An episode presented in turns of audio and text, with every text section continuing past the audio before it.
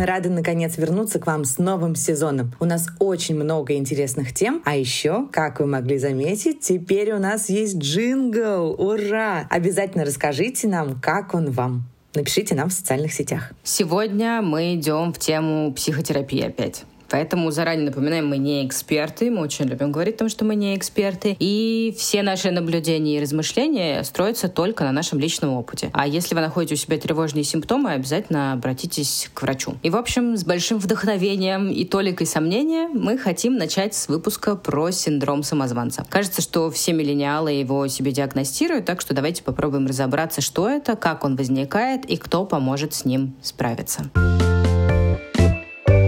знаешь, э, мы, как всегда с тобой, когда начинаем обсуждать тему, которую хотим обсудить, когда мы только затронули тему, что, блин, классно обсудить тему синдрома самозванца, я подумала о том, что это термин, который можно распространить на все сферы твоего бытия. Но я для себя открыла с удивлением, что в целом синдромом самозванца определяют только твои какие-то рабочие взаимоотношения. Ну, то есть это только относится к твоей карьере. Ну, нельзя условно сказать, там, не знаю, что ты синдром самозванца, когда ты считаешь, э, что ты недостаточно хорошая мать или там недостаточно хорошо рисуешь. А это касается именно только твоего карьерного роста. Да, слушай, это связано с профессиональной деятельностью. И ну, для меня почему-то это не было сюрпризом. Ну, то есть я понимала, что это так или иначе, наверное, связано как-то с работой. Ну, потому что у меня есть синдром самозванца, и в целом это очень прекрасная история. Мы с Настей, когда подбирали темы, она такая, о, может, про синдром самозванца? Такая, да, классно, мы как раз начали прорабатывать это с психологом.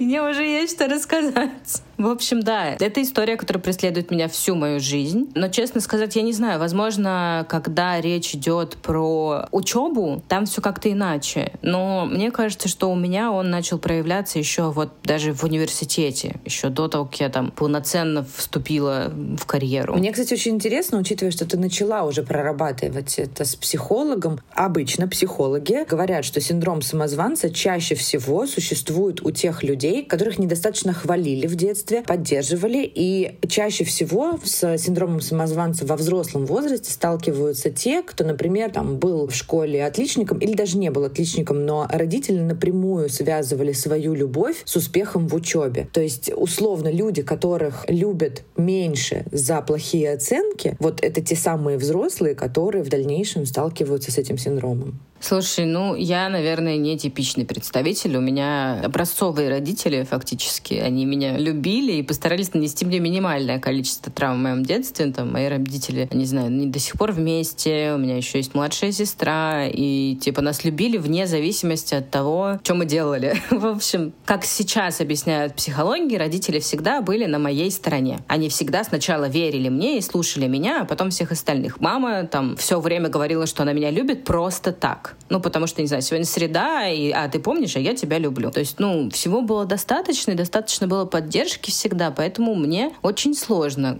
понять. Мне кажется, что все же в моем случае это какое-то социальное давление, плюс, наверное, даже что-то со школы, потому что я в старших классах поменяла школу, и там я училась в школе, где были очень маленькие классы, и стала учиться в школе, где самые настоящие обычные 30 плюс классы. Ну, если 30 плюс человек, а не лет, конечно. Вот. И там я почувствовала себя максимально обесцененной. Как будто все, чему я училась, оно свелось на ноль, потому что я пришла из другой школы, и это были очень травмирующие два года. В университете все вроде стало полегче, но вот этот флер, он остался со мной, что я ничего не умею, я ничего не могу, я ничего не достойна. Ну, в общем, было сложно, да. То есть получается, что у тебя это все случилось из-за общества, из-за того, что общество так на тебя повлияло, и ты стала сомневаться в собственных силах и в собственных достижениях и успехах. Ты знаешь, я бы даже свела это, ну, не перекладывала ответственность на все общество в целом. Ко всему обществу в целом у меня другие претензии. А, я думаю, что это очень вполне себе конкретные учителя, которые сейчас даже не вспомнят, как меня зовут, я уверена. Но ты помнишь, что они нанесли тебе эту травму? Ты знаешь, мне правда сложно сказать, что это большая травма и что это началось именно тогда, потому что я еще в самом начале пути разбора тому, почему я так себя чувствую, почему я оцениваю других иначе, а себя вот так. Но я думаю, что эти учителя, они сыграли определенно свою роль и довольно большую роль в этом. Несправедливо, очень несправедливо меня оценивали. Это уже там сейчас, когда мне скоро 32, я могу сказать об этом. А когда тебе там 15 лет, ты такой, господи, наверное, я никчемный. Да, я не нахожусь в терапии, не работаю с психологом, поэтому я, собственно, не докапывалась никогда до истоков причин, э, почему у меня тоже, как бы я самодиагностирую себя синдром самозванца, но он у меня какой-то такой выборочный. Объективно я могу понять на этапе собеседования, иногда я могу думать о том, что ну нет, что вы, я, я недостаточно крутая для этой работы. И у меня, например, очень много установок там по поводу работы за рубежом раньше было, что я недостаточно хороша. Ну, алло, ребята, кто меня возьмет? Кому я вообще нужна? Хотя я в целом-то неплохой специалист. И тут, на самом деле, мне мой репетитор по английскому, он выступал э, как мой э, психолог практически, и он мне объяснял, что, Анастасия, вы совершенно не правы, и как бы нужно оценивать себя по-другому. Но вот когда я уже попадала там в коллектив, например, та работа, где мы с тобой вместе работали, да, это целое агентство, где 100 с лишним пиарщиков, я никогда не чувствовала себя, вот находясь в агентстве, что я там недостаточно хороша. Я, наоборот, себя чувствовала одной из лучших, то есть я чувствовала себя прям на коне. Но в ситуациях, когда, не знаю, там речь заходит о ведении собственного блога, сколько раз э, мне мои там знакомые, друзья, еще кто-то, особенно те, кто не в профессии, говорил о том, что, ну вот там папа мне часто тоже говорит, ты об этом могла бы рассказывать, это так интересно, так здорово. Я думаю, боже мой, да о чем рассказывать? Ну, типа, это же глупости какие-то. Я не так хорошо в этом разбираюсь, чтобы вот еще кого-то этому учить. Но при этом, когда я смотрю, когда там наши бывшие коллеги ведут свои блоги и рассказывают про какие-то свои консультации, пиар все прочее, иногда как бы я вижу, что да, в этом есть зерно справедливости, и они делают это хорошо, но иногда мне просто хочется закрыть лицо руками и сказать, господи, что ты несешь? И, наверное, я боюсь того, что кто-то по ту сторону экрана, точно так же читая мои там высказывания, будет говорить то же самое. Кстати, возможно, это уже что-то другое. Ну, синдром самозванца, он же, ты фактически находишься в вакууме своего синдрома. Ты сам себя оцениваешь, сам себя оцениваешь плохо, сам ходишь по этому э, циклу самозванца. А тут это скорее, ну, публичное, ты боишься публичного осуждения, возможно. Потому что ты думаешь, что ты что-то сделаешь, а они скажут, фу, нет, так нельзя, это неправильно. Но это относится к синдрому самозванца. Я услышала очень хорошую фразу, что лучше обосраться во время шторма, чем обосраться во время прогноза погоды. Это вот, это, это вот как раз про это, понимаешь? Как когда ты еще сидишь на этапе размышления, что ну нет, я недостаточно хороша, чтобы сделать свой блог про пиар и там продвижение или написать книгу, это вот я обосралась на этапе прогноза погоды. Я даже не попробовала. Ой, это так прекрасно описывает то, что происходит сейчас в моей жизни. Я рада, что подарила тебе эту фразу. Да, я чуть-чуть э, раскрою немножко карты нашим слушателям. Мне нужно принять очень непростое решение. И вот я уже на прогно этапе прогноза погоды. Уже все, как бы шторм не пойдем. Да подожди, подожди, еще может быть сейчас мы это вырулим твою лодку. Все будет в порядке. Ну, в общем, да, как бы тут действительно борьба тебя самого с самим собой. Задача тебя убедить себя себя, что ты действительно хорош, что ты классный специалист, что ты, не знаю, классный врач, еще что-то. Не бояться подать резюме в крутую компанию. Ну, то есть у нас же очень много вот этих барьеров, что ну нет, я туда не пойду, я так не могу. Вот надо с самим собой побороться. И вот в том-то и дело, что очень многие люди не готовы бороться сами с собой. Они ждут, что кто-то извне придет и решит их проблему. Но так это не работает.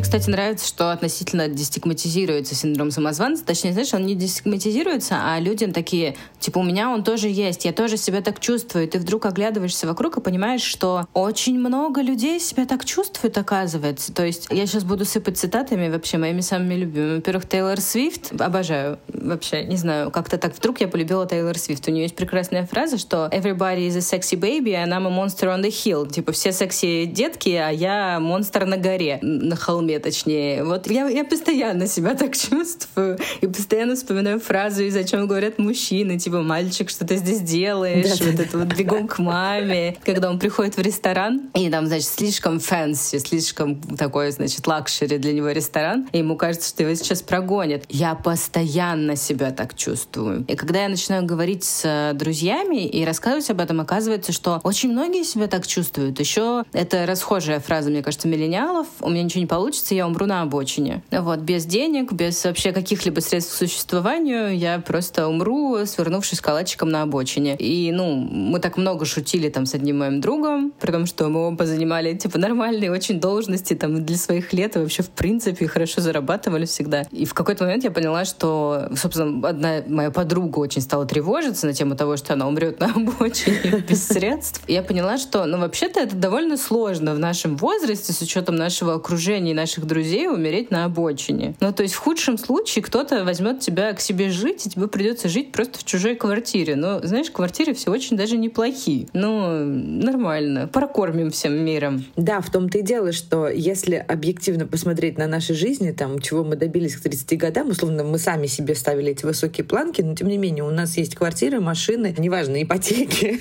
э, но это тоже достижение, я считаю, сбережения какие-то, классные работы, доход, ну то есть все не так плохо. Но еще в то же время, если задуматься о том, что практически у каждого человека, не только в нашем ближайшем окружении среди друзей, но и в принципе, там, не знаю, прохожий, который мимо тебя идет, или твой коллега, с которым ты не общаешься, но ты с ним видишься каждый день, все в себе сомневаются. Просто кто-то делает, а кто-то продолжает сомневаться. Вот если подумать об этом, кажется, что немножко становится проще. То есть, условно, как ты говоришь, там, зайти в ресторан и чувствовать себя лишним. Если представить, что не все эти люди, которые уже сидят за столиками, чувствуют себя как рыба в тарелке, да, в, в тарелке, почему? Видимо, есть хочу. Наверное, ресторан наводит на тебя мысли. Да, я сразу думаю о рыбе в, уже в приготовленном виде. В общем, суть в том, что если прийти и подумать, что я уже часть этого социума, и типа я должна себя классно здесь чувствовать, а не думать, что я недостаточно хороша для этого места. И все остальные как бы такие же, как я. Ну, кажется, что сразу планка опускается и становится проще дышать и вообще думать обо всем. Слушай, мне помогает другое. Мне помогает то, что если я прихожу, я чувствую себя там не к месту, некомфортно, я понимаю, что я буду нервничать, я не иду туда потому что я могу отказаться, я учусь, собственно, отказываться. Просто это не вопрос амбициозности, да, мы уходим там от профессионального, но если тебе некомфортно в этом магазине, тебе некомфортно в этом ресторане, тебе некомфортно, не знаю, на этом маникюре, еще где-то, ну где-то ты, где проводишь досуг, не знаю, в этой библиотеке, в этом кинотеатре, где угодно, если тебе некомфортно там, где ты есть, ты можешь уйти, у тебя есть ноги, если у тебя нет ног, у тебя есть какое-нибудь средство передвижения, надеюсь, вообще пусть у всех все будет хорошо. Короче, просто ты можешь уйти, покинуть как-то, каким-то образом телепортироваться оттуда. А если это профессиональное, то, конечно, здесь, ну, иное. Я вот как раз из тех самозванцев, которые сомневаются, но делают. Но я всегда считаю, что это, конечно, просто какая-то все случайность. Ну, так случайно произошло, что вот у меня все сложилось в карьере, это случайность. Я помню, что, ну, сколько лет я проработала, 9 лет я проработала в агентстве, а пиар-агентство работает по принципу выигрыша тендеров. Ты выигрываешь тендер, у тебя есть работа, не выигрываешь тендер, у тебя нет работы. Я все 9 лет каждый выигранный тендер связывала исключительно с удачей. Серьезно? Конечно. Я никогда не думала, что это мои профессиональные навыки. Я помню, мы выиграли одну очень известную американскую кроссовочную компанию с тобой, когда я стопудово была уверена, что это просто какая-то счастливая звезда. Но это просто случайно. Я просто для наших слушателей как бы э, за кулисье того, что в этот момент происходило. Команда, то есть мы все хреначили на эти тендеры. Ну, э, в среднем подготовка тендера занимала там три недели. Иногда тендер сваливался как снег на голову, и поэтому его приходилось делать в авральных условиях. То есть ты сидишь ночами, днями, делаешь аналитику, research какой-то проводишь, постоянно все роешь, копаешь, пытаешься докопаться до истины вообще и предложить действительно что-то крутое. Ну, то есть это колоссальный труд многих людей. И это жестокая конкуренция, когда ты выходишь в тендер, ты его приезжаешь, защищаешь, там есть несколько раундов. Ну, короче, это адская работа. И очень обидно, когда она происходит впустую. То есть ты просидел там с этой презентацией, подготовил 100 слайдов с офигенской аналитикой, нарисовал потрясающий дизайн, предложение просто бомба, а выбирают кого-то другого. Это ни хрена, ну как бы там, наверное, есть какой-то процент везения, но все равно это твои знания. И вот ты прям, вообще я поражена сейчас такому обесцениванию труда своего же собственного, потому что это ты туда вложила свою экспертизу и знания. Клиент приходит в агентство, потому что он недостаточно в чем-то хорош, и ему нужна более всесторонняя экспертиза и более там, свежий взгляд агентского человека. В этом было наше преимущество. И поэтому, конечно, это прям большая заслуга всей команды. И то, что у нас был высокий процент выигрыша тендеров, это показывает только то, насколько мы крутые профессионалы. Вот у меня, короче, сто процентов не было синдрома самозванца, когда я работала в агентстве. Вот я, я, я чувствую даже обиду в твоем голосе. Здесь, мне кажется, мне придется перейти к вопросу, как человек с синдромом самозванца оценивает других. И в моем случае, когда я говорю даже про тендеры, это я ничего не сделала. Да. Это с моей стороны удача, а команда отлично поработала. Это не я, это вы сделали. То есть я очень высоко, на самом деле, ну, ценю, очень уважаю людей, которые со мной работают. Мне кажется, что я работаю просто среди одних сплошных невероятных профессионалов, и то, что я делаю, это незначительно по сравнению с тем, что делают мои команды, люди, которые со мной работают. Я ненавижу использовать слово подчиненные, но то есть это люди, для которых я руководитель, которыми я руковожу, но при этом я считаю, что они все умнее, лучше и сильнее меня. Я им не всегда это говорю, но очень сильно хвалю, очень сильно берегу, мне кажется. Но все, они, знаешь, они все же хотят со мной снова работать, поэтому, наверное, я делаю из этого вывод, что я неплохой руководитель. То есть я, правда, могу оценить других, и скорее я оценю других очень высоко, и чужие заслуги я очень высоко оцениваю. И я, кстати, очень круто радуюсь. Ну, то есть я прям искренне могу радоваться, когда у человека в карьере успехи, даже если это успехи, там, которые, не знаю, которых я еще не достигла. Я, кстати, тоже легко. Вообще, я не из завистливых э, с точки зрения карьеры. И, там, у меня нет ощущения, что взяли кого-то там некомпетентно. Ну, ладно, хорошо, бывают разные ситуации. Иногда бывает такое, что ты смотришь, э, не знаю, обновление у человека в карьере там в Фейсбуке, и ты думаешь, как его взяли там в эту компанию. Ну, бывает такое. Но в большинстве своем все-таки меня окружают тоже потрясающие профессиональные люди, поэтому я за них могу только порадоваться и порадоваться за те компании, в которые они вышли, потому что они принесут им что-то новенькое. Но вот вернемся все-таки к вопросу того, что ты себя отделяешь от команды. Во-первых, ты не всегда была руководителем. Ты когда-то тоже была рядовым там ассистентом, менеджером и так далее. И ты сидела ночами и делала эти презентации, точно так же делала эту аналитику. И тогда выигрывала тендеры. Это во-первых. А во-вторых, даже когда ты уже стала руководителем и перестала условно сидеть там эти презентации рисовать, когда ты приходишь на brainstorm, общаешься с командой, вкладываешь свой мозг, опыт и говоришь элементарную фразу «это не сработает, потому что» и раскладываешь по полочкам «почему», ты тоже принимаешь участие в процессе. А потом, когда ты говоришь, надо сделать по-другому, и вот сделать надо вот так вот, это, блин, ты вкладываешь свои знания, потому что у тебя есть охренеть какой опыт. И поэтому это всегда заслуга команды. Нельзя сказать, что, не знаю, это весь тендер там висит на одном человеке. Ну, иногда, конечно, можно, но это редкие случаи. Чаще всего это заслуга интеллекта, работы и опыта нескольких людей, в том числе руководителей. Не обесценивай наш труд, Настя. Мы с тобой даже на руководящих позициях хорошо справлялись со своими задачами и поэтому выигрывали тендеры. Ты молодец. Помни об этом. Да, слушай, для, ну, это всегда со мной, спасибо тебе за эти слова, но это, ну, правда, это штука, которой мне еще долго придется разбираться, и я довольно сильно, на самом деле, от него страдаю, и мне кажется, что мои карьерные успехи, они могли бы быть еще более великими, я не буду обесценивать, что у меня есть, я считаю, что, в принципе, я, не в принципе, я большая молодец. Молодец. То, где я сейчас, это да. очень здорово. Вот сегодня мы пишемся в воскресенье, а в пятницу я сидела на большой годовой встрече своего огромного отдела, и руководители продуктовых направлений рассказывали, рассказывали, как сильно они любят и уважают пиар, как все это здорово, как вообще, какие большие молодцы, показывали большие красивые цифры, большие красивые слайды. Я сидела и все это время думала, ну это не я, это моя сотрудница все это сделала. Ну, понятно. Классическая ситуация ну, с тобой. Бы. Все ясно. Да, да. Ну, то есть там был действительно там один проект, которым восхищались, она действительно, она его придумала. Да, окей, я поддержала, но она его абсолютно сама реализовала, и я ей там сфоткала слайд, отправила, типа, говорю, а вот сказали, что это любимый проект. Что я за нее так порадовалась. Я абсолютно не порадовалась за себя, что, ну, как бы все очень благодарны, и, типа, все классно. Нет. Я могла бы получать гораздо больше хорошего, если бы я умела принимать себя так, как я принимаю других. Да, это правда знаешь, я вот сейчас вспомнила начало своей карьеры, когда я работала прям за сущие копейки в очень-очень маленьком агентстве. Они дали мне колоссальный опыт, и я за многое им благодарна, но руководитель во многом обесценивал мою работу. И, собственно, за там три года работы в этом агентстве, а я туда пришла первокурсницей, у меня развился такой нехилый синдром самозванца с точки зрения того, что я не пригожусь нигде больше, кроме вот этого места, где я здесь работаю. Мне казалось, что я здесь состарюсь. Просто я вот, из этого места уйду получать пенсию. И так получилось, что я стала искать работу, и у меня сначала был просто ужас в глазах, потому что я думала, ну кому? Кому я буду нужна? Боже мой, ну, ну я же вот как бы я хороша, но я хороша только вот здесь. Я еще там слишком юная, у меня не тот возраст, меня не захотят взять, потому что я там еще последний курс универа, у меня есть там свои тонкости, что мне иногда надо ездить на экзамены. Но моя самооценка сильно поднялась после того, как я назвала это страйк. Пять из пяти собеседований мне сделали офер.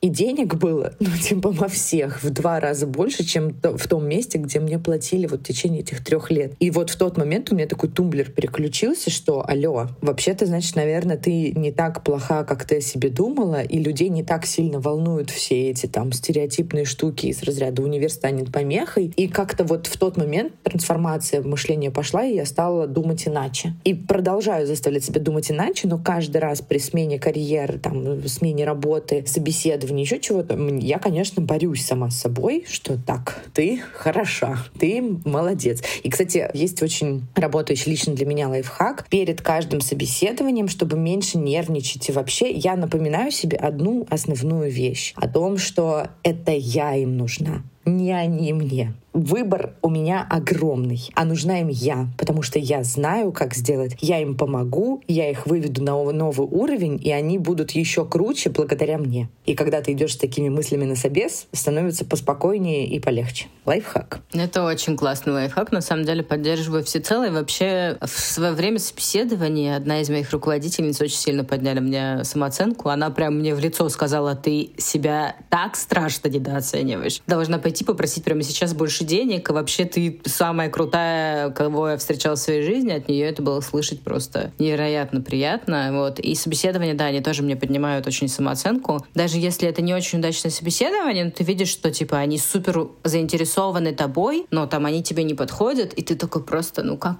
королева вообще такая.